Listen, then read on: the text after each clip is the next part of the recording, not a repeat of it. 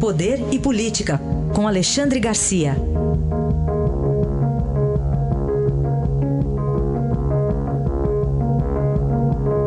Alexandre, bom dia. Bom dia, Raíssa. Bom dia, Carolina. Bom dia. Bom, já tem a prisão, então. Você falou desse assunto ontem, está preso, então, o, o deputado, é. né? Está preso. Ele estava na lista vermelha já da Isso, é. Interpol.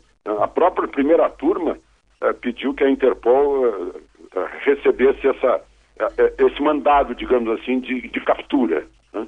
Eh, e acabou preso agora em Guarulhos. Isso é, é, é um recado ruim para Lula. Né? Execução imediata de segunda instância, sendo que a segunda foi a única instância desse ex-prefeito. Porque como ele tinha foro privilegiado, já foi direto para o Tribunal Regional Federal de Porto Alegre. E, e- e lá ele foi condenado, foi para o Supremo, o Supremo confirmou a, a condenação e já deu ordem de prisão, né? Foi o que aconteceu. Agora, por outro lado, o Lula, e por causa disso, provavelmente, ele reforça a defesa. Convidou para integrar a equipe de defensores o, o ex-presidente do Supremo, Sepúlveda Pertence, que ele chama de Zé Paulo, ah, que foi advogado dele num caso em 1982 no Superior Tribunal Militar. Ele estava enquadrado na Lei de Segurança Nacional, ficou preso 31 dias, mas ganhou lá e, e- e- e nu- nunca mais foi preso. Ganhou por 9 a 3. né? O, o Sepúlveda Pertence também foi presidente da Justiça Eleitoral do TSE quando Lula foi eleito. Depois, Lula, como presidente, o nomeou membro do Conselho de Ética da Presidência da República, de onde ele só saiu porque se desentendeu com Dilma. Eh, Dilma não renovou lá dois integrantes e ele caiu fora em sinal de protesto. É um reforço para ele, embora a gente possa estranhar né, que um ex-presidente do Supremo depois advogue no próprio Supremo. Talvez ele, ele fique fora disso, mas é um conselheiro dos, dos demais eh, advogados de Lula.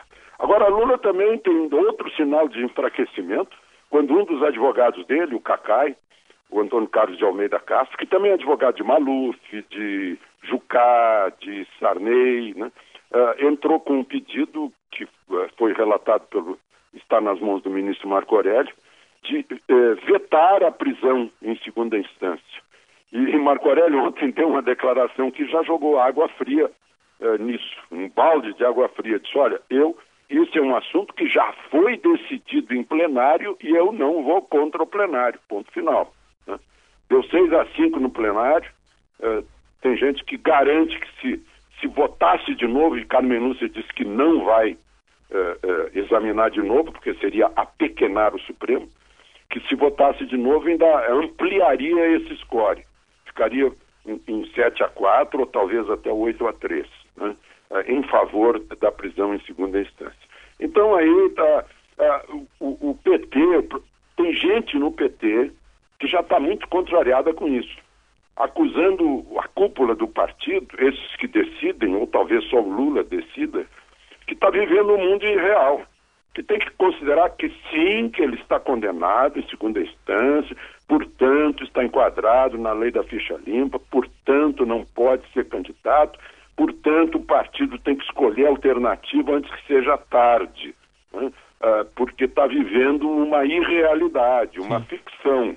Né? O fato é que ele está fora ah, da, da eleição, mas quer insistir por ah, marketing, talvez, só que ah, não é o mundo real, né? o mundo legal, não é. Ah, então, há petistas que mais, digamos, com os pés na realidade, que querem, puxa, vamos tentar uh, não dar o Haddad, não dar o Jacques Wagner, quem sabe o, o, o pre- o ex-prefeito de Belo Horizonte, Patrus Ananias, né? Ah, mas o PT insiste nisso, vamos ver o, o que vai dar.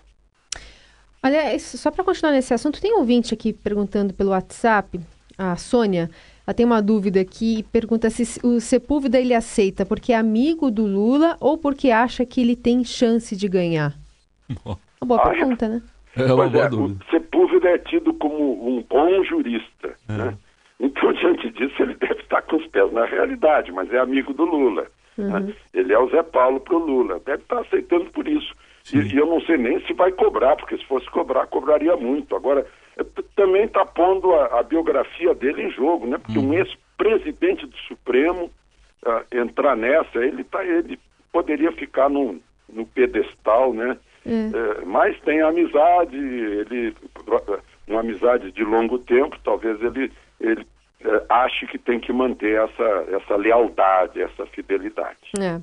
Bom, enquanto isso, a Polícia Federal entra na história e vai apurar essa preocupação do, do ministro Gilmar Mendes, que na verdade pediu uma investigação por conta de um grupo de WhatsApp que está pedindo um tomataço, né? Tem é. prêmio para acertar a cabeça do ministro, uma coisa bizarra. É, eu, o que eu queria ressaltar aqui nesse caso, né, entra a Polícia Federal, vai identificar quem, quem é que está que tá incentivando agressões a um ministro do Supremo que foi, já foi presidente do Supremo, foi presidente da Justiça Eleitoral, não é qualquer um, portanto, né, que foi que foi hostilizado no avião outro dia, mas não é esse o caso que a Polícia Federal vai investigar. Eu queria salientar que, além de ser é, falta de educação e falta de civilidade, é, sobretudo, é, ignorância. Né? É falta de informação. As pessoas pegam, a pessoa pega na superfície, é uma, uma certa mania brasileira. Pega as coisas na superfície, pega pelo ouvido né? e, não sabe o que exatamente aconteceu e fica repetindo o que os outros dizem. Cai na moda. Então ele acha bonita porque quer ser parecido com os outros e faz a mesma coisa. Convencionou-se dizer que Gilmar Mendes solta os bandidos. Né? Mas se, se as pessoas acompanhassem, vão ver que Gilmar Mendes é um legalista. Né? É, é, um defensor dos direitos que todos têm que ter perante tribunais, todos. Você que me ouve, vocês aí no estúdio, eu aqui, né? não, não pode ser uma coisa arbitrária. E ele tem sido um legalista no Supremo, tem, tem feito até um contraponto com gente que, que é extraconstitucional, que fica inventando além da Constituição, que é um perigo também. Né? Uh, então, acho que é, é, uma, é, é uma consequência da desinformação o que essa hostilidade a priori contra o Gilmar Mendes. Eu não tenho nenhuma nada pessoal contra nem a favor, mas uh, a análise fria desse, desse caso mostra Sim. desinformação. Alexandre, para a gente fechar, na reforma da Previdência, negociações ainda em andamento, uma concessão aí do governo pensão, pode acumular pensão se for viúvo ou viúva de policial morto em combate. Pois é, eu, eu fiquei, eu achei estranho essa palavra, morto em combate. É. Meu Deus, isso é uma guerra. É, é o governo admitindo que estamos em guerra. Agora, eu não vejo que isso esteja, eu não consigo entender que possa ser uma guerra civil. E menos ainda uma guerra revolucionária interna. Não é uma guerra convencional. Então nós temos aqui uma guerra jabuticaba.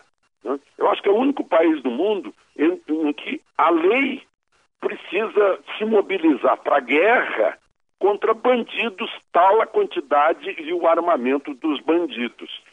Eu só queria registrar isso. Eu, o combate, mortos em combate. Já Sim. temos mortos em combate aqui no Brasil.